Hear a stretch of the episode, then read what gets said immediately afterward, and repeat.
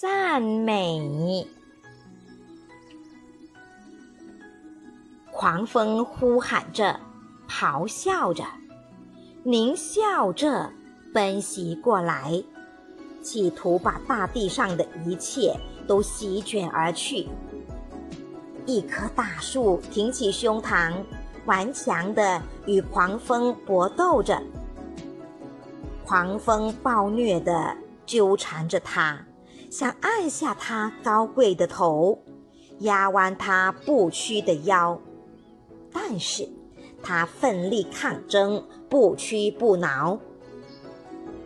大树下面有一片小草，狂风根本不把它们放在眼里，像擀面条一样把它们揉来揉去，几乎要把它们撕成碎片，碾成粉末。小草在狂风中。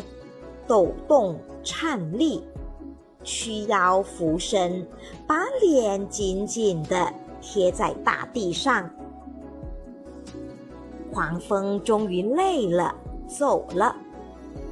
人们发现，大树折断了腰，小草却慢慢扬起了脸。学生问苏格拉底：“老师。”你认为大树和小草谁值得赞美？